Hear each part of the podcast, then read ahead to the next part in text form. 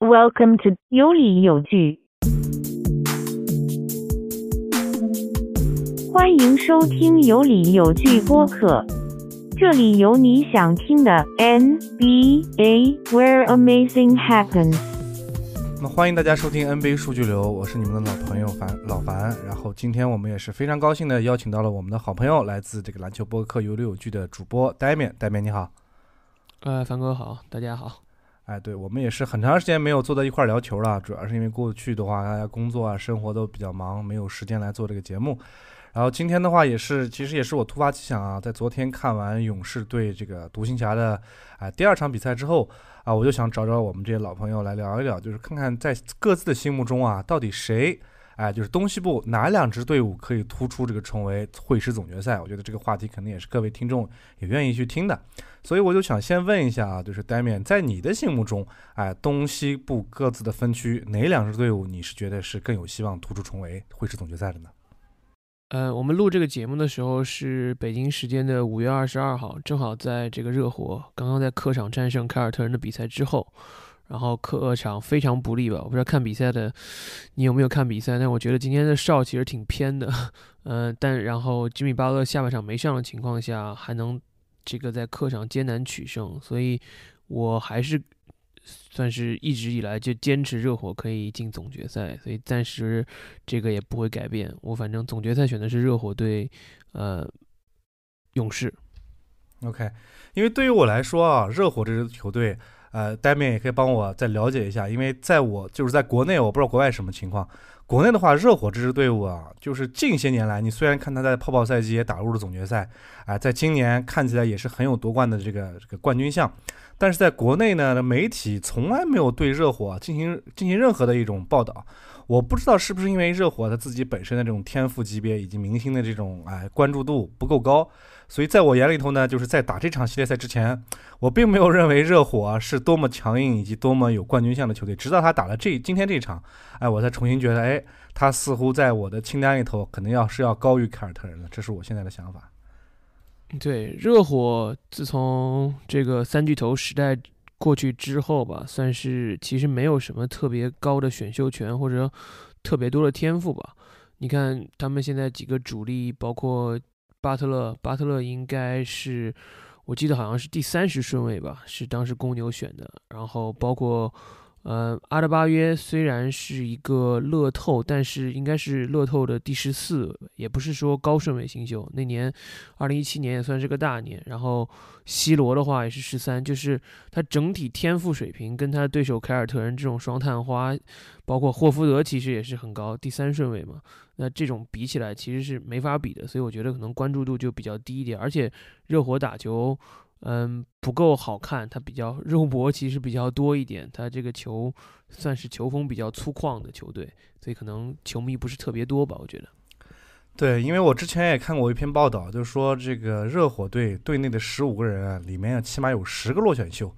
啊，具体的到底具体是哪些人呢？因为我热火关注的并不太多啊，就说。哎，为什么会有这样一支队伍？他的这个进攻并不华丽，但是而且他的自己的这个球队中的天赋等级，啊，也相对其他的球队来说星光比较暗淡。但他为什么能在持续，就是哎，不说持续啊，哎，在泡泡赛季也好，在这个赛季也好，总能在季后赛一骑绝尘，哎，甚至他们在常规赛的时候也是属于战绩第一，哎，这个常规赛的战绩第一的位置，在这么不受关注的情况下，他仍然能做到这我这么强硬，嗯，我不知道觉得是不是啊，媒体啊或者评球人啊对热火。多少的会有一些不公呢？包括我自己啊。热火，我觉得，嗯，稳定的主要的两个点，一个是他的管理层，就是帕特莱利作为这个热火的教父，一直是以他的方式或者以他的理念在打造球队，所以他他选的球员都是很符合他的要求的。包括去年夏天从这个，嗯。猛龙抢到了洛洛瑞，然后包括从拿到冠军的雄鹿手里夺走了塔克，因为我觉得塔克如果今年还在雄鹿的话，雄鹿可能能够战胜凯尔特人。就这些类型的球员是他的这个理念所灌输的。还有就是斯波教练，自从这个老詹已经其实数数一数已经十十多年了，从三巨头时代一直到现在，他是一个有总冠军经验的教练。那他。对于球队的把控也是非常好。他我觉得他很厉害，就他不会因为这个球员是大牌还是还是小牌，他就去选择是根据状态或者根据这个排兵布阵的需要。你像 C 罗，虽然这个赛季很火热，但是今天比赛最后时刻他都没有上。然后前几个赛季表现很好的，从从这个二零二零赛季表现很好，包括高薪续约的。呃，邓罗基本上就没有没有球可打了。这个赛季开始，尤其是季后赛的时候，我觉得他不是看名气的一个教练，不像可能像纳什，纳什就是如果你给我大牌，我就一定要用，只要大牌想打，我就一定要给他打。就是他的这个从教练，他是以教练为主导的一个一个体系，我觉得。OK，那说明也是帕特莱利对于斯波来说，他应该是全权放权的。至于你怎么排兵布阵，我可能在现场的时候我不太多参与管理，所以我估计啊，这也是因为。就是热火虽然在常规赛排名第一，热呃这个季后赛也有这么好的一个成绩，啊，但是还是不受媒体的这个欢迎。主要原因可能就是他们也不太善于用，啊，就是他们也不是特别想随着媒体的意思来使用这个明星球员啊，可能是这样的感觉。而且热火没有一个超级巨星，你像勇士有库里，然后凯尔特人现在双探花也是被炒得很厉害。哪怕包括被淘汰那些球队，都有好像 NBA 前五、前十的球员在做门面。可是你说巴特勒，他算是前十吗？我我觉得是比较难的，可能前二十的球员最多吧。那包括洛里啊，其他这些，洛里已经不年轻了嘛，都是打打停停。这个当年可是跟姚明一块打球的人，我说现在还活着嘞。对啊，你说这个星光程度是差很差很远的。对。星光这，因为我因为我们知道 NBA 是个商业联盟啊，特别喜欢推崇这个英雄式的这个拯救球队的这种方式，啊，我估计这也是热火始终就是不受带联盟待见的也主要一个原因。如果他进了这个总决赛，哎，跟热火呃跟这个这个勇士或者这个独行侠的任何一个碰面，我估计对对联盟的收视率来说也是一种影响。因为热火即使夺冠了，它的商业价值对整个联盟来说，或者说对对整个东西部的球队来说，其实是应该是负面的影响，是一个负面的影响。呃，他有点像之前，嗯，活塞吧，活塞拿总冠军，然后活塞好像是唯一一个完一个七十五大球员都没有，却能拿到总冠军的球队，就是很平民的球队。然后那几年活塞和马刺的总决赛，反正收视率也是很低，因为确实就是防守大战比较没人看嘛。对，而且对于我来说，我也很认同你之前的说法啊，热火其实它并不算是一个有绝对意义上的一个持球大核心的这样一个打法。虽然大家都说这个热火他的这个领袖核心还是放在吉米巴特勒身上，但是从这场比赛的上半场来看，呃，其实他跟其他的队伍都不太一样的，就是说他很少有一个人啊，就完全的持球打核心，就像这个西部这边的比赛。啊，独行侠，啊，完全是绝对是持球点，是绝对是这个东契奇的，啊，东契奇以东契奇为为轴核心，单打也好，还是串联队友也好，但是在整个热火你看不到这个这个情况，就是他的出手会分布的比较平均，没有人说是在关键时刻就绝对是把球死死的攥在自己手里头去发起攻击或者发起组织，相当于五个人都会发起攻击，五个人都会发起组织，啊，这是我的感觉。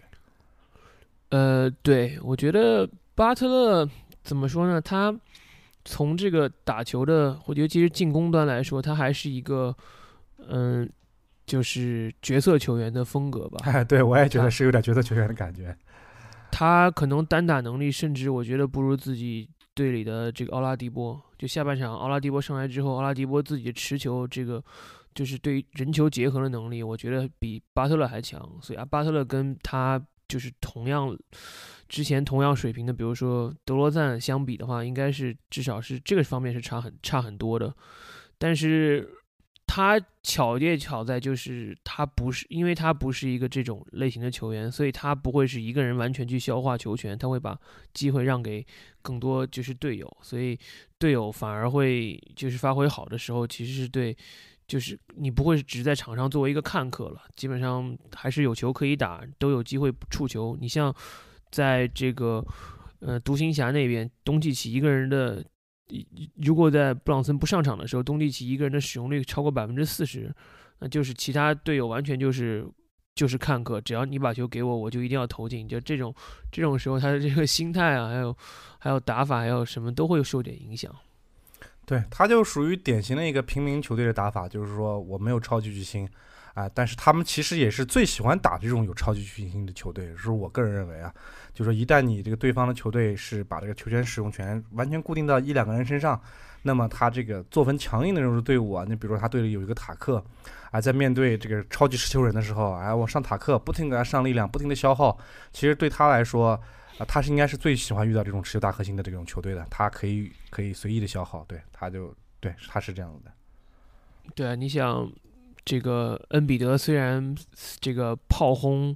嗯，其他队友吧，但是他其实自己这个整个整个几几场比赛打完，当然他是有伤病了，但是他自己命中率也是很惨的。对，我们之前不是看了吗？当时那场比赛。我也做了一个总结，就是在最后五分钟的时候，这两个家伙哈登和这个恩比德能从老板手里拿走七千五百万美金，但最后一节两个人一共加起来出手四次，命中一次，一共得两分。对，恩比德作为一个内线球员，命中率就百分之四十出头，四十三，三分球每四球进一球，你说他这样怎么可能能赢球呢？那 他最他最后的时候又想到需要队友来帮他了，我觉得。这可能正好落入了，正好落入了这个热火的圈套。对，所以说刚好提到这个问题，就是说我们在季后赛都需要这个比较强硬的球员，或者说比较凶狠的球员。反而这一点呢，在东部的这两个这一轮系列赛里头，两支球队都从某种意义上程度上来说，都表现了自己球队对于这个冠军争夺的一个凶狠和一个强硬。那那但就说，以我就是以你的观点来说，这两支队伍就是凯尔特人和热火，谁更强硬，谁更凶狠的？我不知道你能不能理解这个凶狠和这个强硬它之间的区别，或者说，哎，对，你可以了解一下，你可以，你可以大家解释一下吗？我我是觉得这两个球队，你要是说凶狠和强硬的话，应该是热火是领先的。就是热火无论无论从人员结构还是打打球风格来说，这两点来说都是领先的。那凯尔特人能赢的，或者说占优的点就是他的天赋，然后包括他的尺寸、他人员的轮换，他这些是相对热火来说是比较有优势的。所以其实今天这场比赛之前，嗯，无论是哪里的舆论都感觉已经要把东部冠军颁给这个凯尔特人了。嗯，因为好像觉得上一场，尤其上一场之后这个。大比分获胜，然后阿德巴约前两场打的又不好的时候，可是就是往往在这种时候，往凯尔特人其实打的越来越有点着急，嗯，尤其塔图姆今天发挥不好，然后幸亏嗯布朗打的还可以，得了四十分，但是就在这种情况下他还没有获胜，我是觉得嗯对他们士气打击其实挺挺大的。对，这也是我一直对凯尔特人啊稍微有一点心存疑虑的这个情况，就是他的这个主将啊，就是杰森塔图姆，包括像杰伦布朗，他们俩我不知道是因为年年轻的缘故呢，还是怎么样，在面对季后赛这种强敌的时候，发挥确实不是很稳定。你比如像现在的这个塔图姆啊，整场比赛下来得到了十分，你就我的主观感受来说，从第一节他没有攻的特别坚决，在尝试了一两次哎手感不佳的时候啊，整个完全是落，就是他的自己的节奏完全就散掉了。啊，但是呢，他作为一个这个持球攻击手，啊，可能还在不断的试探，比如说在第三节、第四节还在不断试探呢，就是说，哎，我试着投一两个，看看能不能找回来感觉，找不回来呢，那我就继续找，那找回来的话当然最好的，可惜他是没有找到，没有找回来，所以我对塔图姆这个球员，我自己的感受啊，就是，呃，他不属于那种心态非常稳定的，当然我们都知道，在季后赛你发挥这个状态有起伏是很正常的。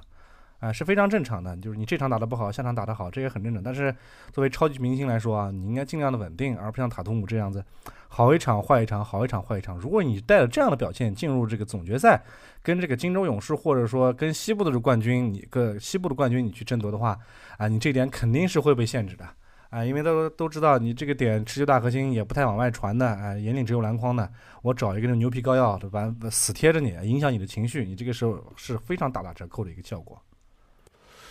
对凯尔特人，如果真的想跟勇士打，我觉得反正我们等会儿再聊勇士就是。至少反正这这个系列赛，我觉得，呃，维金斯的发挥其实是让我就比较佩服的吧。就是他完全完全已经接受了自己这个重新的定位，就是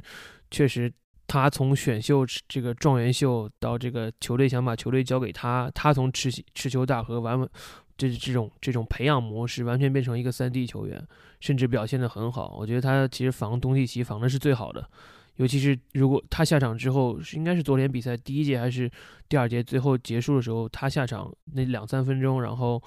东契奇单打汤普森，基本上是随便打了。汤普森现在这个横移实在是太慢了，直接就是在你旁边就是过清晨的马路这种感觉。那我觉得塔图姆如果真的遇上，嗯，年轻的跟他跟他其实年纪差不多的，或者身体条件也更好的维金斯，确实有可能吃瘪。是的，是的，而且我们刚刚还提到这个凶狠和这个强硬的做派啊，就是你今天可以看到，两支队伍，尤其在进入第四节的时候，基本上每个回合啊都有至少三个人倒在地上，哎，无论是你这个拼球的撑抢也好，还是去造这个这个这个这个进攻犯规也好，哎，每一个回合啊，哎，都会有人倒在地上，而且这个比赛呢会把打得支离破碎。你尤其像打做到最后不到一分钟的时间，其实你落后七八分。一般的这个教练肯定是要交枪投降了，但是我们可以看到，在这个凯尔特人这边，哎，直到最后表走到可能十几秒钟、二十几秒钟，他才会换上自己的这个这个替补球员，宣布这场比赛我已经鸣金收兵了。所以对我来说，这两支球队其实都非常非常的凶狠，我也非常敬佩的。就是无论是这边的斯马特，你看他今天又王者归来，这不禁让我想到，就是零七零八赛季啊，就是当年那个皮尔斯。其实是他是肚子不舒服，被人打出了屎，还拉到裤裆里头了。但是他假装呢自己受伤，躺着轮椅回到了更衣室，然后实现王者归来。哎，但但是那一场的话是凯尔特人凭借这个皮尔斯的王者归来，应该是赢下胜利了。我具体记不太清了。但这场的话，你看斯马特完全是哎借着这个这个光辉，哎是吧？看你看他那个慢动作好像是扭到了脚，但我估计啊，在他这个。就是这个戏比较多的这种老演员心里头啊，立刻就会想到，这应该是一个非常好的一个表现机会。哎，我故意躺到地上啊，表现的我很痛苦，回到更衣室，大家拍拍肩膀，又上演王者归来，把整个气势，就是那个第三节吧，还是第二节的，这个气势完全搬向了泰尔特人这一边。哎，这一点我觉得真是，作为司马刚，作为一个 DPOY 啊，确实有他独到的地方。哎，足够强硬，也足够会演戏。当然，演戏我不是我不是贬义啊，他其实是个褒义的。你在利用规则的前提下演到足够的戏，能够帮自己的对手队友，哎，重新把这个气势找回来。我觉得是，我是非我作为教练的话，我是非常喜欢这样的球员的。对，但今天塔图姆想要上演王者归来就 演砸了，差点意思，差点意思。他他其实如果不受不不受伤之后，如果不回来，我觉得 凯尔特人有可能翻回来。那段就是完全以布朗为主打，其实打的还可以。对布朗的进攻呢，我是觉得更加合理一些。他似乎没有塔图姆这种啊，就是说，呃，塔图姆给我一种什么感觉呢？就是他自认为是应该是天选之子啊，就说这个球必须要在我手上啊，不在我手上，你这个球队赢了，我也不是很开心。虽然他也有这种强硬的方式，但是我感觉他整个的进攻体系是跟凯尔特人的进攻体系完全是脱离出来的。他就就像一个得分手。你们你们打你们的，然后我只要捡到球，我就自己来。哎，他我他给我是这种感觉，可能也是我的主观想法啊。他确实个人单打比较多一点，布朗其实季后赛还是牺牲了一些自己单打的机会吧。然后我觉得就今天比赛，其实布朗打的挺好，就是一个是我觉得投篮肯定是很准，手感是很好，还有一个就是他其实。前场篮板的拼抢啊，还有包括造这个冲击内线，比呃呃塔图姆多很多。塔图姆还是有一点喜欢跳投结束这个战斗，不是特别喜欢往里面冲。而且他作为一个前锋，两米零三，他这个篮板，尤其前场篮板，每场比赛一个都抢不到，其实是有点，其实是是有点不及格的部分了。对，因为他的，我感觉他的这个每场比赛的重点核心啊，还是在于自己的进攻。啊，当然我们在眼球场上也会遇到很多这样的球员啊，就是可能确实眼里只有篮筐，可能确实也有些能力，但是在防守端啊，包括像那个护框端啊，他不想浪费自己过多的精力，因为每个球员的体力都是有限的嘛。如果你把一部分体力分给这个前场篮板的拼抢，一是受伤，二是会整个耽误自己下快攻的这样一个机会。所以很多这是每个球员的选择，我觉得这也没什么对和错，就是你看你自己怎么选择吧，并且你要为自己这个选择做出付出一定代价，对。对，嗯，凯尔特人这个球队，就就是尤其季后赛期间吧，就嗯，塔图姆其实单打每回合也只能拿到大概零点八九分，这个分如果你按所有 NBA 球员来说，可能百分之四十几，就说是一个很中游的水平，嗯，但是他打的回合很多，他每场比赛要打五个回合，那你像布朗的话，就是单打的回合就比他少一半，只有两点五个，但是每每呃每一个回合可以得一点一三分，当然效率上就差，效率就差了很多了。嗯，但是你确实也是需要球队需要球员去消化球权的嘛。对，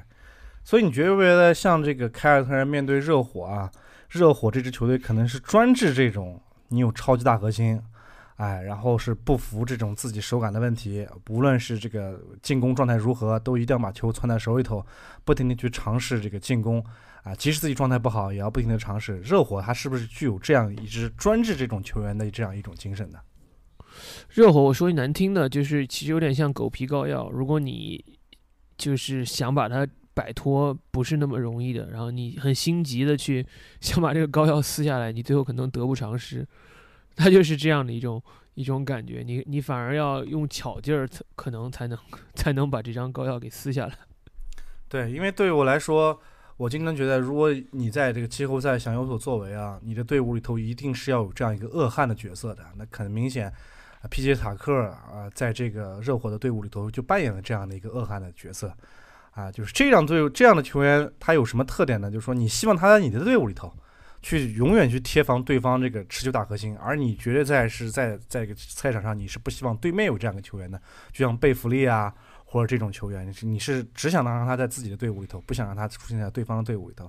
而这个皮杰塔克，包括像这个卡尔洛瑞，他们在防守端其实能帮助热火。哎，很强硬的撕咬住对方的这种进攻势头，就是你在看凯尔特人本场比赛，其实，在第三节还是第二节的时候，曾经有过一个就是小高潮吧，想把比分追咬回来，哎，但是我认为，第三节啊，第三节对，但是我认为这个这个防这个热火啊，整体的防守性，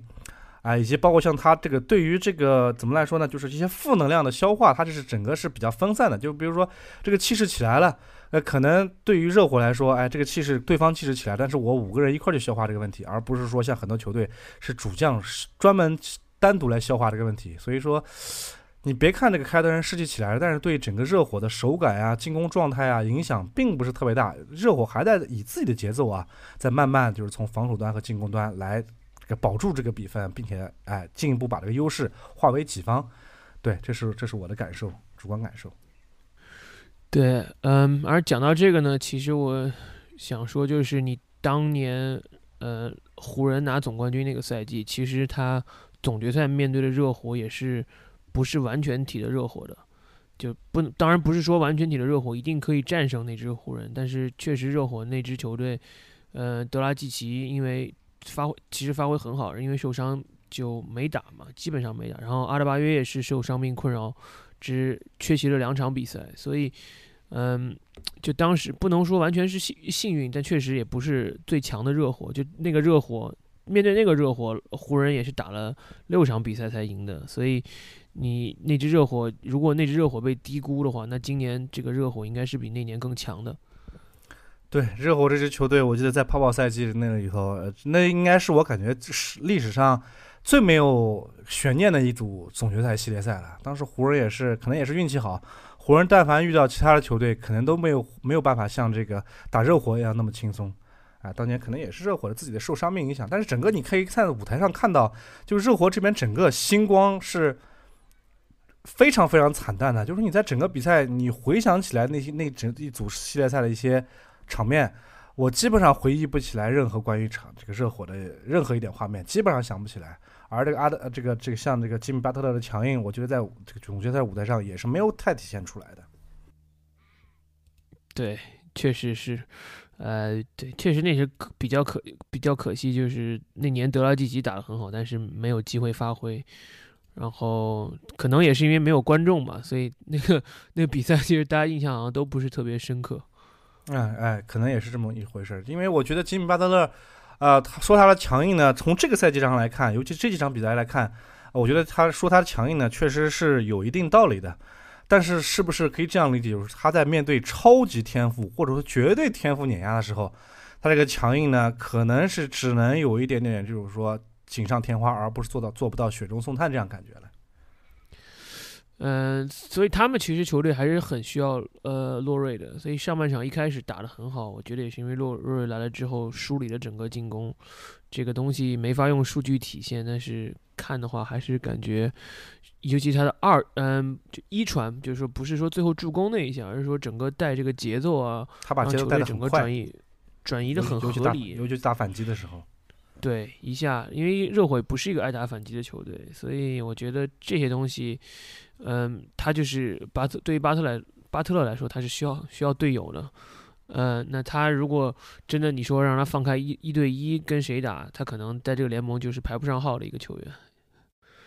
身高臂展，包括弹跳啊，可能只有力量是占优势的，那其他的，我觉得是很这这跟别人是没法比的，跟就是其他的球员。OK，所以这场比赛你可以看到，我记得就是说，整个给我的感觉就是热火在防守端对于凯尔特人的这种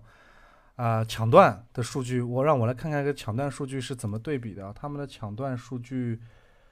呃，没看到啊，晕。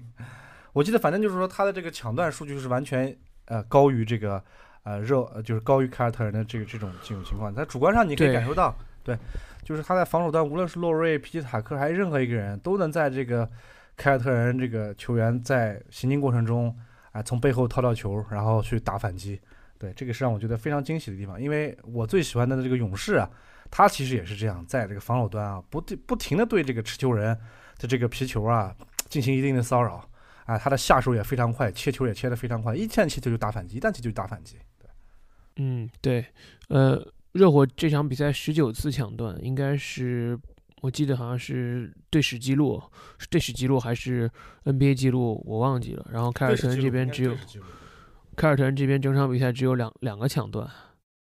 哎，凯尔特人就是这场比赛失误确实非常多，然后让这个热热火拿了很多就是这种很很容易的球。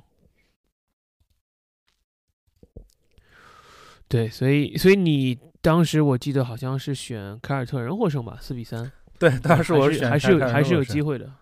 还是哎有可能发生所。以这也是我觉得这个是季后赛最有意思的一点，就是说，你通过你假如一场论，你也可以聊很多东西；如果你以七场论，你同样可以聊很多东西。你就像这个凯尔特人对热火这组系列赛，哎，一胜一负，一胜一负，哎，是这样排列下来，你很难就是说谁对谁有绝对的碾压趋势。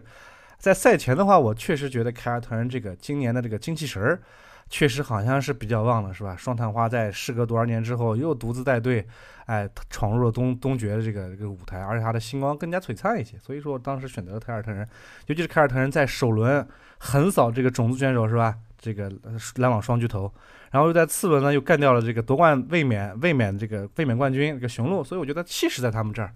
啊，在气势这端我当时选的是凯尔特人。但你说我现在到底有没有什么变化呢？不好说。从这场来看，热火确实他的这个精神气儿和力量确实是够足，但是我们都知道 NBA 是不能以场论的。嗯，对，其实热火这场比赛就是赢了一节，剩下三节要么就打平，要么就输球，所以凯尔特人其实还应该是有优势的。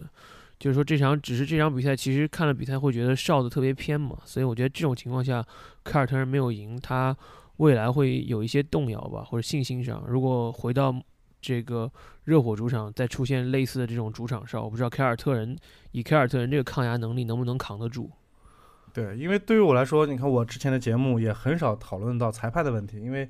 裁判这个东西啊，它应该来说是个很主观的东西，就是说这个篮球比赛身体接触特别多，如果说每一个比赛每一个这个犯规都要挑去挑战鹰眼，去挑战到底是谁对谁错的话，这个比赛会支离破碎。所以裁判他的判罚永远是比赛的一部分，而且裁判这个东西他也会找补的。这场比赛呢，我吹主队稍微吹的多一点，下场比赛我就吹特队稍微吹的稍微多一点。对这个这回判罚的话，永远可能是这个比赛的一部分，啊，就看看凯尔特人能不能顶得住了。我也是这样看的。嗯，对。那我们再聊聊另外一个西部的对决吧。哎，最后一个呃，对，关于关于热火，我还有最后一个问题想问一下你，就是我们都知道，在凯尔特人啊，就是今天发挥不错的老将阿尔霍福德，啊，他在整个这个系列赛里头，尤其是对雄鹿队系列赛里面表现的是非常的优秀的，尤其在面对字母哥。但是我从今天的比赛来看，阿德巴约打这个阿尔霍福德，是完全它的无论是各种表现，还是数据表现，还是各方面表现，它是完全是优于字母哥的。所以我们假如用这个小学生的一套公式，就是 a 大于 b，b 大于 c，那么 a 就大于 c，那我们是不是就能说明阿德巴约要比字母哥要强呢？那应该是不能的，但对，我也觉得是不能。因为字母哥做的事情毕竟很多，但确实阿德巴约很多人是说哦，阿德巴约为什么还不投三分？那其实就是今天比赛就可以告诉你，就是作为一个内线球员，你不是一定非要需要三分的，或者说作为这个 NBA 现在当今的 NBA，不是说离开三分就活不下去的，不是说所有内线都是要是帮，嗯，就是你的外线球员去拉扯空间的。他当他有自己一手比较优秀的这个篮下能力的时候，他一样是可以在这个联盟立足的。但是像但是像字母哥就不一样了，字母哥他也在篮下是有绝对无敌的天赋和优势的，但是他就在各种反字母装甲下就显得毫无还手之力，不像这个阿德巴约在本场比赛，比如第一节、第二节的时候，他在阿尔霍福德没法防出来的情况下，在外线投一些中距离、转身后的后仰的这种中距离，所以看起来他的手感是要比字母哥在外线的手感要流畅的多。就是你一看那个阿德巴约的这个翻身后仰跳投，觉得他就是应该是干这个事儿的，而字母哥在外线，尤其是在三分线外投射的时候，你就感觉这个动作啊，以及它的流畅度，就不应该是字母哥这种球员能投出来的一个动作。所以我我也不知道，像这个你刚刚说的这个这个东西，是不是也适用于字母哥？因为字母哥其实你看看他在中啊、中距离以及外线的投射，其实还是相当相当挣扎的。或者说从某种程度上来讲，即使你在外线投进了一到两个三分，那我觉得我觉得我的反反字母装甲也是不会因为你投中了一两个三分或者中距离，而这个就是把大门敞开，所以让你突破进去的。对，但是，嗯、字母在呃阿德巴约其实也就这场打得比较好嘛，他前两场比赛加起来才得了十六分，那字母他今天整场比赛是三十三十一分嘛，那字母毕竟是一个场均三十一点七的球员，那这个能力上来说还是有差距，而且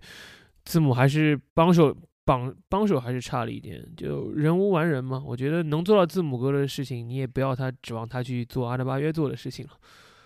那你觉得字母哥未来的趋势，在看过这这几场比赛，就是热火对这个，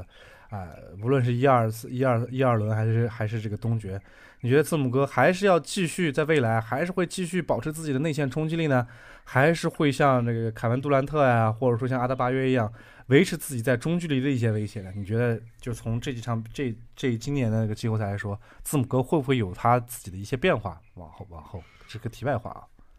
我觉得字母应该没什么可改变的。字母因为雄鹿毕竟没有米德尔顿，米德尔顿一场没打，在这种情况下能跟凯尔特人打了七场，其实就说明他们球队的底子还是很厚的。那他除了除了字母之外，他的帮手里面只有呃呃康林顿三分球稍微像点样子，你剩下外线的呃马修斯。呃，霍勒迪其实包括寄予厚望的这个波利斯，整个系列赛打的都非常差。那如果你有呃这个米德尔顿在的话，我觉得可能这个第二轮还是可米呃雄鹿队会获胜。所以我觉得字字母只要做他该做的事情就就行了。毕竟这个米德尔顿也是三巨头之一，今年也是也是全明星，整个季后常规赛。三分球命中率百分之三十七点三，季后赛时候三分球命中率百分之四十三，所以这样的球员没法上场，那对影响还是非常大的。好吧，这就是东部赛场的一个一个题外话。然后东部这边我们聊完了，我们来聊聊西部，应该也是单面这边非常想聊的一个话题。那我不知道你看过昨天的这个小呃，就是独行侠对勇士的比赛之后，你对整个这场系列赛的走势，你会自己有一个什么样的判别呢？呃，我之前赛季前预测是勇士四比二战胜独行侠吧，我觉得可能独行侠运气会比较好的话能赢两场，大概率可能四比一或怎么样就结束了。我觉得他们昨天上半场投成那个样的三分球，最后下半场都被扳回来了，嗯，应该还是差了差了不止一口气。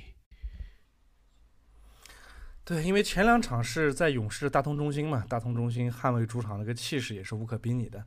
啊、接下来两场将回到达拉斯打这个客场，我不知道达拉斯的客场会不会让这个独行侠有这样的一个逆转的趋势，因为我们都知道季后赛最好玩的就是随着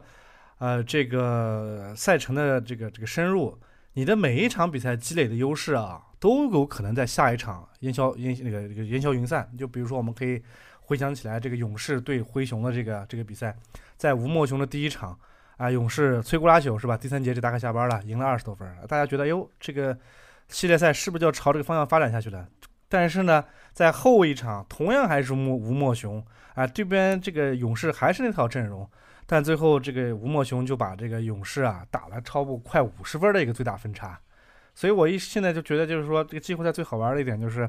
你永远不能一场论。虽然一场可以说明很多问题，但是你永远没法一场论。所以你现在看起来好像勇士是在前两场比赛中啊，对这个东东契奇领衔的这个呃独行侠有绝对的碾压，但是后两场我都觉得不好说。如果下一场东契奇化身这个卢卡 Magic，就是魔术约翰逊带领的这个。啊，这个独行侠吹起胜利的这个反击，我觉得都是不意外的，而且有可能还会把这个气势重新翻回来，这都是有可能的。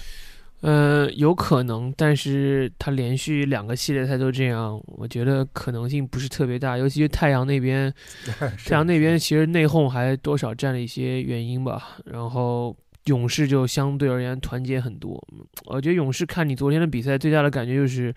他们队非常平均，就是。库里可以只得二十分出头，我库里昨天是二十一分，然后东契奇是二十分，但是东，但是你东契奇除了他自己之外，其他人的帮手就很有限了。呃，布朗森还可以，丁威迪其实我觉得是有点低效的。然后，呃，布洛克上半场投进了很多三分球，但是你再去看勇士，发现勇士所有的主力阵容都是得分双上双，替补里面，呃，乔丹普尔跟。波特都是得分上双，所以一个球队七个得分上双的球员，你就真的是非常难防。他的深度就比独行侠强太多了，而且比太阳也强太多了。太阳其实除了布克和保罗之外，没有第三个点能站出来的。现在你有了这个球，呃，勇士有了球，呃，有了普尔，第这个衔接段，包括整个如果他想展换阵容啊什么的，就是非常。应对自如，就很很少有这个进攻完全熄火的阶段。我觉得这种对于独行侠的压力来说确实有点大，因为独行侠就是就是一个人的球队嘛。像历史上来说，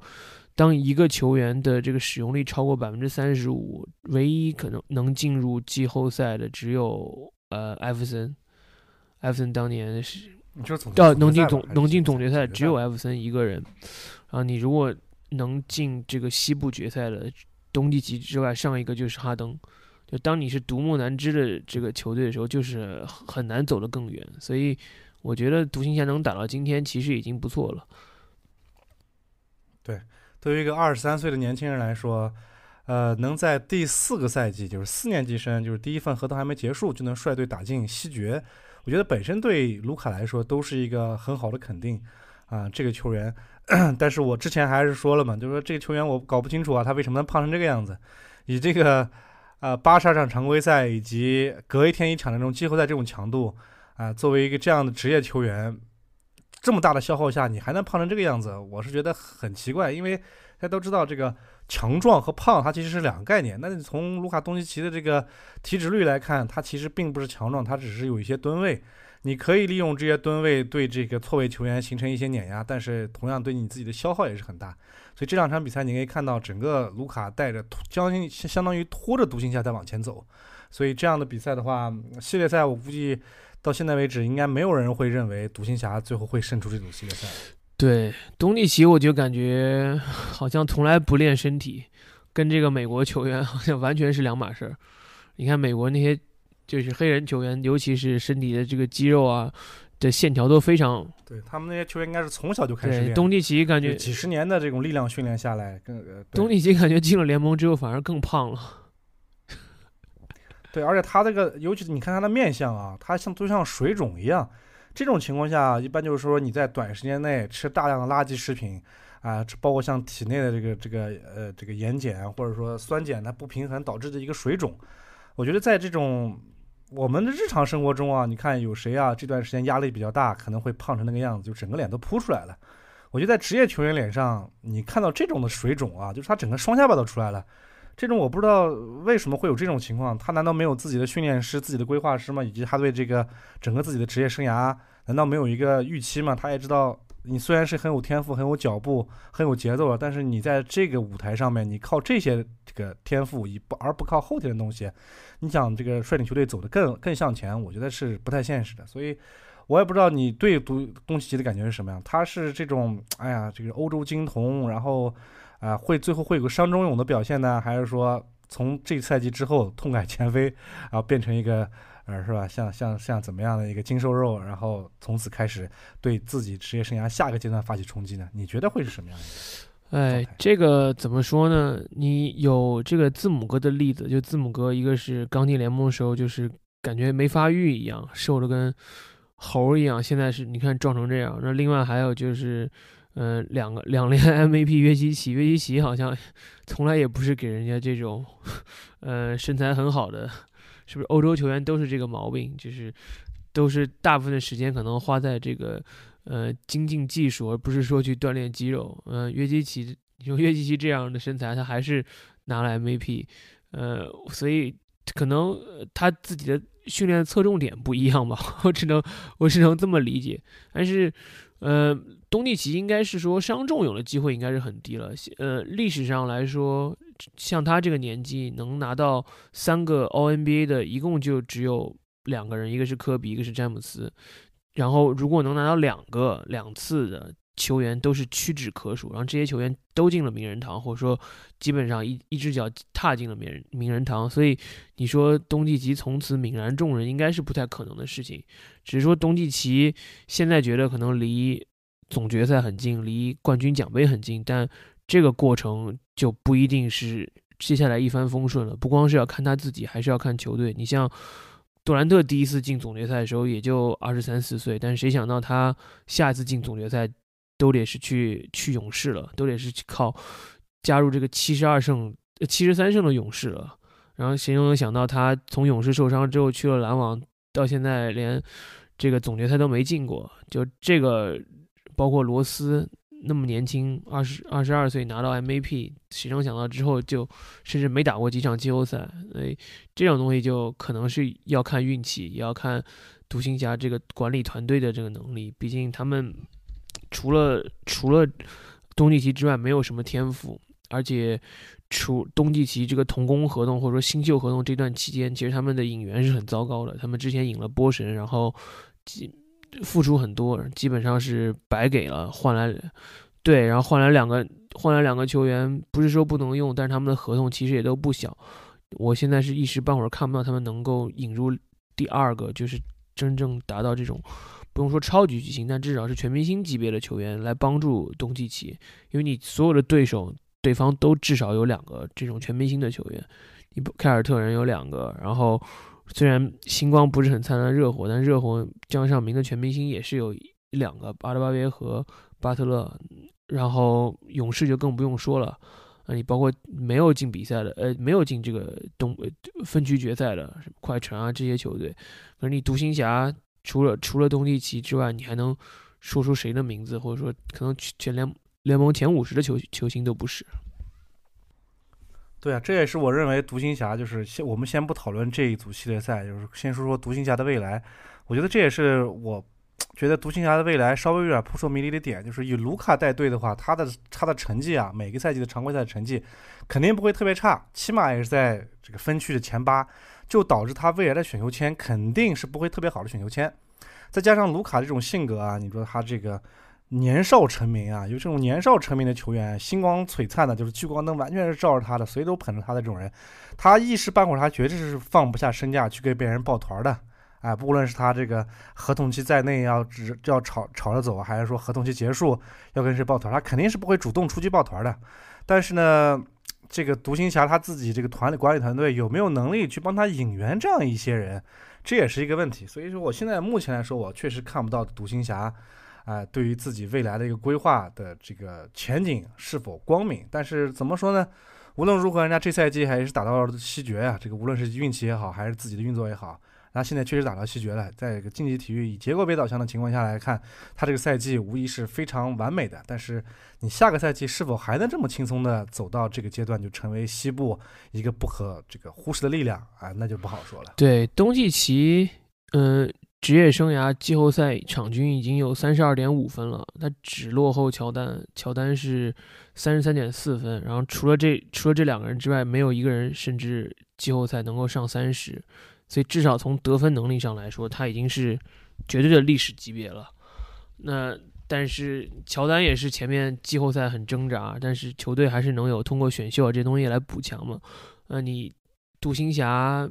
一个是这跟波神交易的时候浪费了自己几个选秀权，还有一个就是你自己因为东契奇从第二年开始就进季后赛，所以其实也没什么机会选到这种高位新秀。所以我是觉得他如果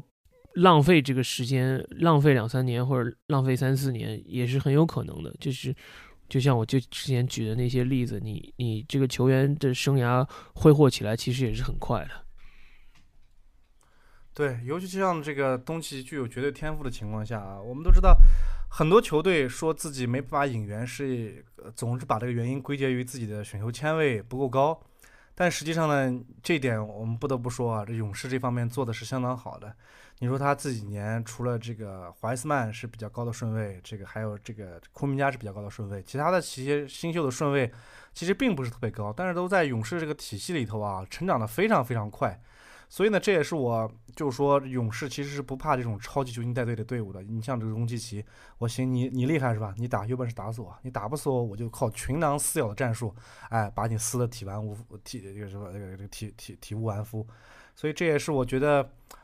啊，很多球队都会责怪，就说，哎，我自己没有好的顺位啊，是吧？我的成绩打得比较好，所以没有好的顺位。但是你看勇士这几年也没有很好的顺位，但是也是能培养一些新人的。就是据我感觉，好像独行侠这些年确实也没有培养出，就靠自己的能力培养出一些什么球员吧。对他们之前有一年选秀顺位还比较高，然后选了一个澳洲的这个球员，这叫格林啊，然后也没打出来嘛。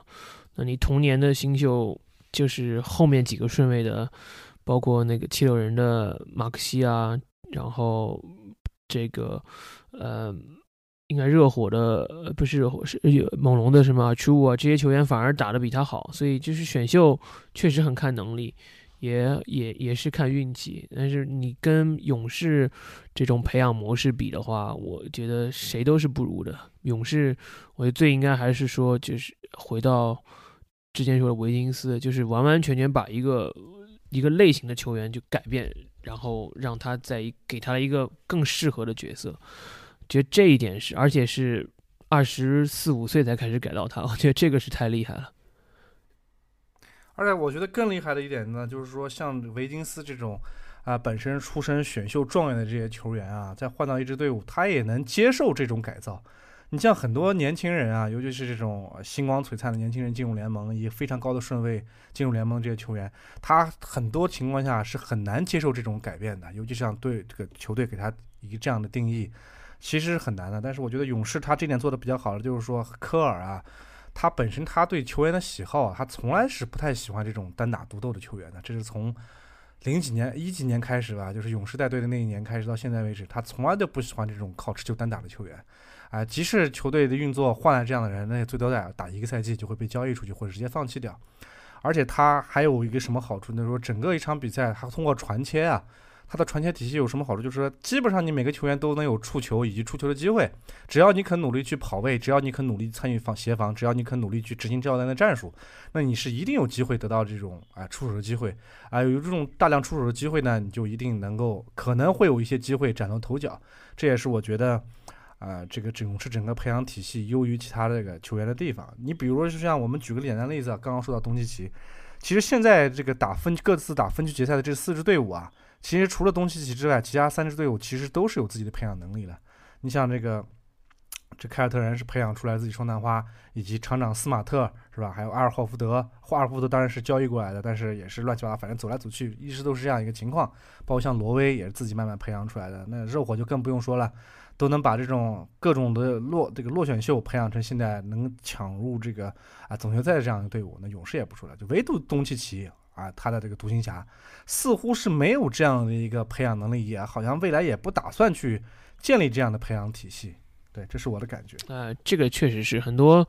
嗯，球，嗯，球迷或者说很多球员的高管可能都会觉得，呃，最走捷径的方法就是堆超级巨星嘛。但是，其实任何这种团队体育球队内部对于球员的这种这种提高、这种开发或者发展是是很都是非常重要的。就是你像篮网这样的球队，你包括七六人，嗯，包括七六人老呃这个总经理莫雷一直以来都是要天赋天赋论，但是他无论堆什么样的天赋，他最后如果打不了，或者球员之间不配合，就是没法没法走得远。所以，对我我是觉得这些球队他们能成功，或者能今天能进入分区决赛，就就是球员球队内部是这些东西都是都是非常重要的。就打球的不光只是场上这五个人，场底下坐的这十个人，整个团队整个训练都是非常非常重要的。对，这就是我们所说的这个球队文化的一些软实力。你包括像放到我们的职场上也是，你比如像国内很多民营企业，他在站到一个风口上的时候啊，哎，就会去外面大量的花重金 double triple 这样的工资去挖新人。但是挖来的人了以后呢，发现自己的体系没建立起来了，即使挖到这样合适的人才，也会在是吧半年、一年、几个月的时间就溜跑掉了，又跑到其他人的地方了。所以我一直觉得球队这个文化的建立啊，它其实是非常非常重要的。这个东西呢，可能短时间内都看不出来，但是你要这个老板啊，或者说你的制服组有这样的心思，我有一个五年规划或者十年规划。当你这套软实力建立起来的时候啊，这个就是你，就是别人无法从你手里头轻松去夺取的。你比如说，啊，我我看到勇士的球员非常好了，我把库明加抢过来，我把这个谁谁谁抢过来，但是勇士肯定是可以在未来两三年年内之内重新培养这样的球员的。而且，而那些把这个球勇士的球员夺过来的这些人呢，他也不见得用得好。所以我觉得这个软实力方面是为什么我这几个赛季，呃，那么看好勇士一个原因。尤其是这个赛季，你也知道，我以前一直是湖人球迷，但是这个赛季湖人打的实在是太糟糕了。哎，我果断是在这个赛前，就是大概是常规赛没进进几场的时候，果断放弃了，啊，叛变成为了这个勇士的球迷，也是看中他这个软实力。这种软实力确实是你无论挖走这个这个布朗教练，还是挖走任何一个人，都是不会把他的这种东西全部带走的。这就是软实力。对，嗯，讲到这个，其实我觉得今年是勇士一个很好的机会，有机会是再回到这个拿冠军的这个行列。对。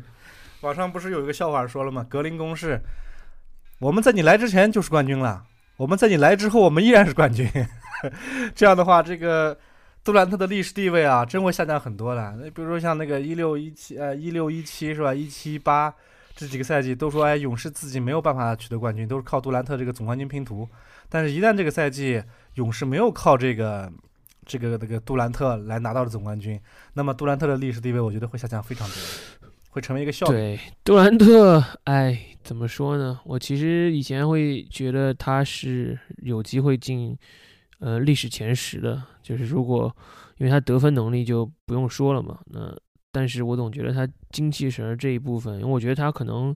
有机会超过科比的。但是你说跟科比这个精神相比的话，我觉得应该还是差距挺大的。科比当然是当时球队状态不好的时候也也逼宫过，想要被交易，但是，嗯。我觉得像杜兰特这样，而且杜兰特，我总觉得他心智不是那么的成熟吧？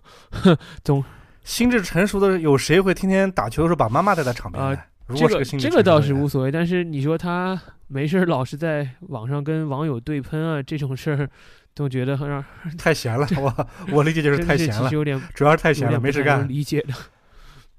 对。你像那个休赛期也好，休息的时候，你说库里在干嘛，是吧？詹姆斯在干嘛？可能在执行自己的商业伙伴，跟自己商业伙伴去谈生意，或者说放松心身身心，跟自己的家人啊，去来恢复自己的身体。而杜兰特是在网上无误的消化自己，喷泄自己的这个这个负面情绪。所以说，当时我就觉得，像篮网这支球队啊，你说他能走多远，我真看不出来。你无论是欧文还是杜兰特，其实两个作为杀手来说，绝对是没问题的。但是你要把他当成将军，很明显是有问题的。果不其然，这也是猜中了我们的想象。但是这个首轮季后赛，季后赛首轮能被四比零横扫，也确实是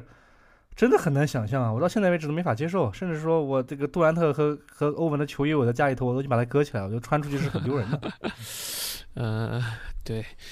呃，就第一场还有点机会，第一场反而觉得是不是？嗯，杜兰特发挥不好，就最后一下嘛。对，发挥不好，嗯，对，结果没想到越打越差，越打越差。对他们的心智也是，哎呀，我觉得当年老兵争夺战也是那么多人火线复出是吧？格里芬降薪，阿阿尔德雷奇本来是心脏病，现在心脏病又好了，哎，火线复出，最后又被最后又打成这个样子，我觉得这个对老兵来说真是一种折磨。所以下赛季我都不知道像阿尔德里奇或者说格里芬选择退役呢，还是继续跟那个篮网征战。跟那篮网征战肯定是没什么前途的，但是你说直接退役吧，好像又缺那么点意思。所以这两位球员真是蛮有意思的这个职业生涯。再讲回勇士，我觉得勇士你说这个软实力确实也是体现在包括对球员的信任上嘛。你想汤普森受伤这么多年，四千万的合同，勇士就是花钱养着。格林谁都知道他是一个没有自主进攻能力的球员，但是又有点大嘴巴，但是球队就是知道他其实是在库里身边，或者对整个这个传。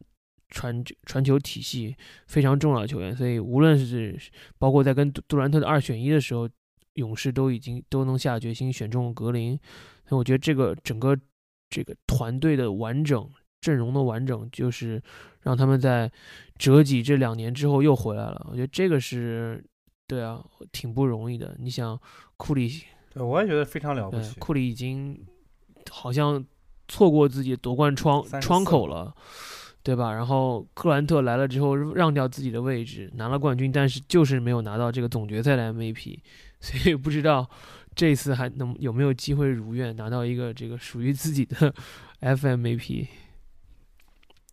其实对于我来说，我对库里的性格，我之前分析的特别多，就是说，你说他是一个对这些个人荣誉特别有追求的人吗？其实是因为每个人在这个阶段上对个人荣誉的积累都是很重视的。但是你说他会因为自己没有办法获得 FMVP 而跟他的队友啊，包括像整个教练组啊发火，然后说我没有那么多球权啊？我认为他不是这样的一个人。所以这也是为什么我认为勇士在折戟的两年之后能够迅速的成长起来。你像他的重建期。呃，半重建期吧，可以说是非常非常短的，啊，只有两年的时间，一年确实是所有人都休息了，好好打了一点。但是第二年，你看，在整个赛季，包括像最后跟湖人打这个啊 play in 的时候，自己的这种状态，整个球队的状态也是非常好的。但是当时那那个赛季还是主要还是人员不够齐整嘛。但是这个赛季，你看他这个百分百的王者归来，啊，百分之百的王者归来。当库里自己的表现啊出现出之自己职业生涯一个低谷期的时候。他其实并不像什么杰森塔图姆啊，或者说这些东契奇啊，我要继续抱着球权以证明自己。那完全是哎，甘当绿叶，我投不进了我就不投了，三分我投不投不进我就我就我就我就往里冲，我给我自己的队友做掩护以及也好。所以我觉得这个勇士最厉害的地方就是他的软实力，其中其实也是包括库里啊，他这种性格。对他自己的球员的包容程度啊，这个其实是黑人也好，还是这种超级球星也好，非常难做到的。这个就是说起来很容易，你要包容你的包容你的队友啊，其实做起来是非常非常难的。你又像这个东契奇，比赛一输，就他脸上就挂不住了。其实我感觉他就是已经在怪罪自己的队友了，是吧？但是库里很明显很少去做这样的事情。嗯，对，嗯，所以你觉得独行侠还有机会吗？独行侠理论上来说，我相信就是看球人稍微多点的人是绝对不会认为独行侠还有机会的。但是，他能够从主在自己的主场偷掉一场两场呢？我相信应该是没有问题的。但是你说赢下最后的这个西决，很明显他现在手里没有牌啊。东契奇，你看在第一场和第二场做出了很大的改变。第一场自己猛攻不传球输了，第二场一刚开始。啊，整场比赛七个助攻，完全盘活队友，最后也输了。所以我不认为对独行侠来说，他还有什么制胜法宝？难道就是说下一场靠东契奇的天神下凡，直接把这个勇士的防守打成筛子，获从而获取比赛？我觉得勇士的防守，你知道勇士的防守在全联盟里头算是全联盟第一的。我之前的节目也说过，大家都认为这个勇士的进攻很华丽，其实勇士是一支立足于防守的球队。你在这样的一支球队，你靠天生下凡想最后取得系列赛的胜利，哎，想都不要想，绝对是想都不要想。对，而且而且东契奇其实也不是很健康，他这个肩膀应该是一直有伤，然后状态也不是说完整的特别好吧？我觉得确实确实勇士想赢确实很难，其他球队他赢的这些球队多少都是对方内部先瓦解了，然后。对 对，所以太阳那种系列赛，我真觉得很莫名其妙，真是很莫名其妙。就是很，我觉得是个人都应该不会猜到独行侠能够闯过这一关。是是有点让人觉得怎么怎么就这么输了，让人对，尤其最后一场输的是在自己主场抢七，打成这个样子，实在是有点狼狈。对对，所以说，所以说这也是我为什么也是不太看好保罗的一个原因。这个球员我确实是不太喜欢，可能有点主观的这个这个偏见在里面。我确实是不是不是很喜欢这个球员，所以我也不认为他能走得很远。你包括像他当年跟那个雄鹿打的总决赛。整个给我的感觉存在感也并不是特别高。你说他是软脚虾呢，他似乎也不是。他在防守端的动作呢也比较强硬，但是你说他真爱强硬的时候，他好像又没有那么强硬。啊，这是我对保罗的一个看法。保罗应该是被逆转最多的球员了。之前有说过二比零领先还是怎么情况下，他是被逆转最多的球员。嗯，跟他自己的性格或者能力肯定是有关系的。他去年总决赛是一开始二比零领先人家雄鹿，结果也是连输四场。然后这些东西你说是玄学吧，嗯，应该也是有有一点。但是 他这个职业生，然后他被淘汰之后，这个贝弗利又在电视上 把他一通骂，所以损的一一无是处，就是落井下石。但是确实也是很很悲惨，他就是数据上很漂亮，好像这个球员找不出什么毛病，但是就是没办法拿总冠军。对啊，你作为一个队内的老大，你自称是老大的球员，你一年能拿三四千万美金的这样球员，你是一定会被拿着放大镜，在这个显微镜下去找你各种的缺点的。如果你扛不过这一关，啊，那你那你不配作为一个超级球星。你比如像勒布朗詹姆斯，早些年当年对这个呃三热火三巨头对这个独行侠，就对当年的小牛，也是那一组系列赛结束之后输掉了比赛，在重大压力下完成一个自我蜕变以及自我成长。当然，保罗可能这个年龄也没法做到了。但是我觉得他这个星光上面，我不知道为什么联盟包括像七十五大球星还把他排在那么靠前的位置。这个这个球员在我看来，我在我个人偏见看来，我觉得他没有到达这个层面的高度，啊，也是只是这个这个职业生涯晚期刚好遇到了合适自己的球队，无论在雷霆也好，还是在太阳也好，但没有到达那么高的层面。嗯，那如果总决赛你更看好哪支球队呢？总决赛也是这样子，就是说，勇士呢，他其实是不怕这个有超级球星在手的这种球队，但是很明显，无论是凯尔特人也好，还是热火也好，尤其是热火，哎，他这种球队，他也是跟勇士一样，也是球权比较分散。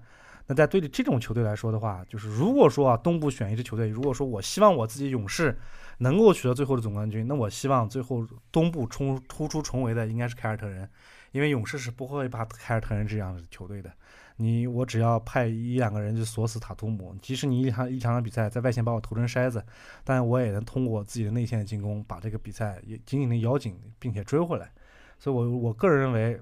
就是勇士应该来说是可以拿到本赛季的总冠军的，因为从精气神来讲，没有哪支球队能够像他一样这么完整啊，无论是这个板凳球员也好呀，主力球员也好啊，防守体系也好呀。就是你从纸面实力，我觉得应该是勇士，因为我找不到热火或者凯尔特人击败勇士的一些能说服我的条件。我不知道你是怎么想的。对，我觉得，嗯，一个是说，嗯，一个是勇，呃，勇士有一个很大的优势，就是其实他是，他虽然战绩跟热火一样，但是根据这个规则，他是，呃，拥有主场球队，呃，主场优势的球队。然后主场优势的球队在过去十六次比赛里赢了十五次，所以总决赛，所以我觉得从概率上来说，他获胜的机会应该是非常大的。嗯，所以我觉得，而且就像你说的嘛，就是无论对手是谁，其实勇士都不怕。你有超级巨星也好，没有超级巨星也好，你是平民球队也好，你是全民皆兵也好，还是你是凶狠的，或者说你是比较像斯文的，我觉得勇士都又都不用担心，他他他有足够的武器去应对。嗯，所以新的这个主场之后，呃，勇士还应该是今年第一次第一次进季后赛，然后如果又可以拿到总冠军的话，那真的就是非常厉害了。那你觉得，就是我们假如说？我们大言不惭的，对我这个勇士球迷来说，如果说本赛季这个勇士获得了这个最终赛季的总冠军，那你觉得他会不会继续开启一个短暂的王朝呢？还是说就此就是说这个也确实是一个巅峰，从下赛季开始人员老化也好，还是怎么样也好，你觉得他会再开启重新开启一个小王朝吗？这个就是你是要看他是像公牛那年一样 last dance 还是还是怎么样了。其实，勇士应该说还是前景挺好的。他们一个首先是老板有钱，他们所在的城市呢确实，呃，也是大城大城市，大家都花得起钱看门票，所以就是从钱上来说，这个球队是不会亏待任何任何球员的。所以呢，也就是说，他们旧的老的三巨头，这个格林啊，呃呃库里，库里的合同我忘记到哪年了，应该好像到二五二六赛季吧。差不多，所以对还早，所以他们这这个这三个主体是不会变的。但同样，你队里的年轻球员，嗯、乔丹、普尔可能很快就要面临续约。那普尔是不是他们就是他应该是二三、二四年的时候才要续约，所以他能不能留得住？应该他合同应该还是对明年明年了，因为他是对，所以他他三他后，但是他他是新秀，他是可以跟母队续约的。然后包括这个今年的两个新秀穆迪、孔明加，然后包括还有去年的这个怀斯曼，就这些年轻球员能如果接上班，我觉得勇士不是不不会真的有可能是继续辉煌下去。不是能不能拿总冠军，我们不去讨论，但至少我看来应该是个常年季后赛球队，是没什么特别大的问题的。甚至常年可能西决或者说西部半决赛的球队都可以。OK，你觉得这个赛季结束后他们会怎么处理维金斯的合同？是就会继续跟他续约呢，还是维金斯还有一年的合同所以他二二三年还是有合同在的。他至少可能，我觉得他不会交易吧。我觉得这个就是我之前说，你也之前说了软实力的问题嘛，就是所有人都在说啊，维金斯加选秀权是换谁谁谁谁谁，但是勇士就是选择了内部培养，就是选择了相信他们嘛，就都都获得了回报。今天如果这个没有防守大家维金斯在的话，我觉得对东契奇的限制不会那么成功，基本上就是完全领防东契奇。那他进了总决赛，我相信也会是非常有用的这个表现。那对啊，我觉得在这种情况下，如果明年二三二四年他真的是想要，他如果不续三千多万，可能续个两千万，我觉得勇士应该也会答应的。他也许不再是个顶薪球顶薪球员，但是可能是一个就是普通的首发球员，我觉得应该是 OK 的。如果就算两千万的话，其实对整个勇士的薪金压力也蛮大的，也比较大。他们现在应该属于联盟最顶尖，呃，就是交奢侈税，可能他跟那个篮网不相上下吧，但是他的阵容结构还是相相对会会会合理一些。哎，我最后我想跟你聊聊，还是想跟你聊聊这个这个维金斯这个球员。我对这个球员其实是一直是很有兴趣的，就是这个球员他为什么能做到控分啊？每一场比赛就十七八分，他怎么做到的？是他故意的呢，还是说在第四节的时候就消失遁形了，只是在防守端去贡献自己的实力，而不在进攻端有所作为呢？我是觉得，我是看不出来，我是觉得维金斯最主要改变的是自己的心态吧，就是他不再去说有这种被安排这种任务，就是说你每场比赛必须要得到二十分，或者说十九分或者怎么样。他的他现在投篮的这个选择是比小时候就年轻的时候刚进联盟的时候合理很多了，所以就是为什么他的效率是职业生涯最高的。就他只是在需要他出手的时候，他才去出手，而且他也不就不会是觉得哦，这个球我没打进的话，对影响球队影响多大或者怎么样，不再是他，而且因为有这个这么好的队友，所以他有很多很好的这种叫做出手的机会，他有这库里在帮他。这个给他很好的控位的机会，所以我觉得他也不一定是故意说一定想得十八、十九分，那确实也是很稳定。这几场比赛，反正你是不不用超过二十，一整个季后赛就打了一场比赛二十分，那剩下比赛吗，超两位呃个位数的比赛也就只有两场，大部分的比赛都是十二、十三、十五、十六、十七、十八这样，你 就就挺很有很有意思，我觉得，但是他就是不太会不再会去浪投，他就是非常稳，变成了一个很稳定的球员。所以说他这个情况特别像上班儿，哎，朝九早上九点钟打卡，晚上就是晚上五点钟打卡，然后呃个个工作时间之外的老板的电话一律不接，他应该是这样一个情况。打但是上班时候呢又兢兢业业，你给他什么任务呢？他倒他倒是给你完成的好，所以你我我看一下他第一次打季后赛的时候是当年在明尼苏达二十二岁的时候嘛，他那个时候场均比现在只多得零点八分，但是每场比赛呃多出手一点五次，然后命中率嘛就三分球也好，两分球也好，都比那个时候差，然后进攻篮板那个小年轻的时候只有一个，现在有两点三个。然后对啊，这这抢断盖帽都是现在多，完全是一个不同，完全是一个不同类型的球员。这种转变真的太厉害了。所以说很多对对，所有很多人说这个汤克莱汤姆森是佛祖，其实我我个人来讲啊，我认为这个维金斯才更像佛祖。无论是他冲进去骑扣别人，还是在在防守端能把人家这个这个这个一次进攻破坏掉，对他来说完全是面无表情，面整个面色如佛一样，就是没有任何的表情的遮拦，没有任何的波澜。哎，下场比赛该怎么打还是怎么打。所以这个球员，我觉得他还是蛮适合勇士的。就说在队内呢，我也不争不抢，我从来不给你找。你像他在这个勇士的地位，肯定甚至连老三现在都不如了吧？他可甚至要排到普尔之后。那他能接受自己的定位以及接受这个下一轮工资这个合同的一个衰减，我觉得他可能只有在勇士这样队伍，他才能接受这样的情况，因为毕竟周围的队友实在是啊太好了，可以帮助他来继续在职业生涯上生涯上取得一些优势。你换任何一个球员，任何一个球队，我觉得都不值得维金斯去做出这样的一个牺牲。对，但是维金斯，你看。他运气也很好，就是爱笑的人运气不会差吧？他他 他今年还是全明星首发，他从前上来，对他今年全明星首发，我就觉得这个很很莫名其妙啊！你假如说作为一个全明星首发的球员，你最后下一份工资还比你现在的这份工资还要再更低了，一般人都接受不了的。我觉得一般人他从钱上来说，他生涯已经挣走了一点三个亿，他正还还还有三还有三千多万的工资，就是说他。一共可以挣到一点六个亿、一点七个亿。他同届的新秀里面，也就是恩比德比他挣得多。然后，但是恩比德好像就是雷声大雨点小。他到现在干了什么，你也你也没知道。他也没进过，没有进过总决赛。你维金斯可能都要拿总冠军了，甚至运气好，说不定可以拿个 FMVP，谁知道呢？啊，真是有可能。你同同届可能约基奇的这个，嗯嗯，这荣誉比他多，但是约基奇前两年的工资很低。钱也没他挣得多，然后跟他当时选秀这个争前两名的帕克，现在都不知道去哪儿了。所以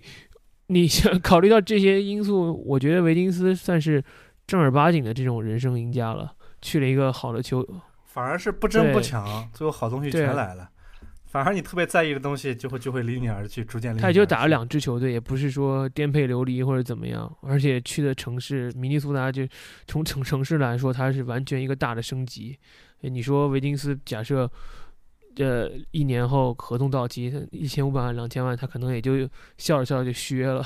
打着打着成了这个，成了民宿了。最后可能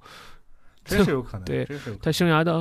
因为他现在也不具备去另外一支球队重新当老大的这种感觉，我觉得他从无论从自己的主观意识还是他客观的这个篮球水平，我觉得他可能也确实应该是没有这个想法的啊，应该是没有这个。是啊，我觉得他就是他是运气真的算是非常好的，他不算是这种你你想你想要的状元的这个呃这个高度，但是状元应该有的钱，应该有的这个荣誉，他都他都基本有了。对，一个。当时的状元竟然在一支球队里头要扮演老四、老五的位置，嗯，这个 可能每个人的情况确实不一样，但是维基斯我觉得还会乐呵呵的接受自己的这样一个定位，我觉得也是件蛮好的事。而且维金斯，尤其对于维金斯这个还基本不怎么受伤，那生涯都到现在，因为他从来不啊打六百场比赛了。你说他不冲击篮筐吧，他好像也冲击，但是冲击篮筐之后呢，确实是身体素质好啊，保把自己保护的很好。是啊。嗯，也确实是没有受伤。你看看这个 Zion，是吧？作为一个状元秀，打了几场比赛？你包括之前的奥登都没怎么打过比赛。前三年职业生涯前三年加起来一共打了七十二场比赛，比奥登只多了三场还是只少了三场？你看看，所以你看维金斯是每年基本都是全勤。嗯，对，这是勇士为数不多的从来从来都是主力，都还不是替补打。所以他，他真的被他是被 低估的一个。所以对我来说，只有一点就是，你包括像上一场对独行侠，他冲击内线其实是冲击的非常坚决的，但是最后呢，机会也很好。他但他但他最后的终结能力啊，实在是配不上一个状元的身份。机会也出来了，空间也出来了，嘚儿放不进，这是我对他的感受，第一感受。对，不过讲到这个的话，明天好像好像说他有点伤病，可能第四场不能不能打，所以不知道。呃呃，第三场不能打，对，所以不知道会不会影响他明天的比赛。对，第三场，第三场你怎么看？第三场小牛能在呃独行侠能在他自己的主场偷到一场？独行侠明天如果拖不了的话，这比赛大概率就是被横扫了，或者是勇士休息休息，当着就是因为如果你休息太久，就是等太久的话，状态会影响比较大嘛。嗯，对，让他偷个一场嘛，把胜利带回奥克兰嘛，那把胜利带回大同大同中心嘛。也是这这个这是输啊，不要玩脱了，哎，上次就玩脱这。个除了这个之外，嗯、就就你说的，呃，独行侠没什么牌，你在没有牌的情况下，你只能指望自己发挥的非常好，每一步都走对，就每一场每一节都像上一场的第一节、第二节一样，三分球只要传到替补球员，就或者说角色球员一定能投进，但这样的概率实在是太低了，所以我觉得很难。因为上一场比赛就是嘛，上半场投的很好，下半场就拉胯，就是他整个是比较平均的，对，可能是平均的。对他自己本身也没有什么太出色的射手啊。那个交易过来的贝尔坦斯，以后估计这些射手球员都再拿不到什么大合同了。哎，确实看起来这是白人射手啊，确实是不太值这么多钱，不够稳定，对抗性也差一对些。，包括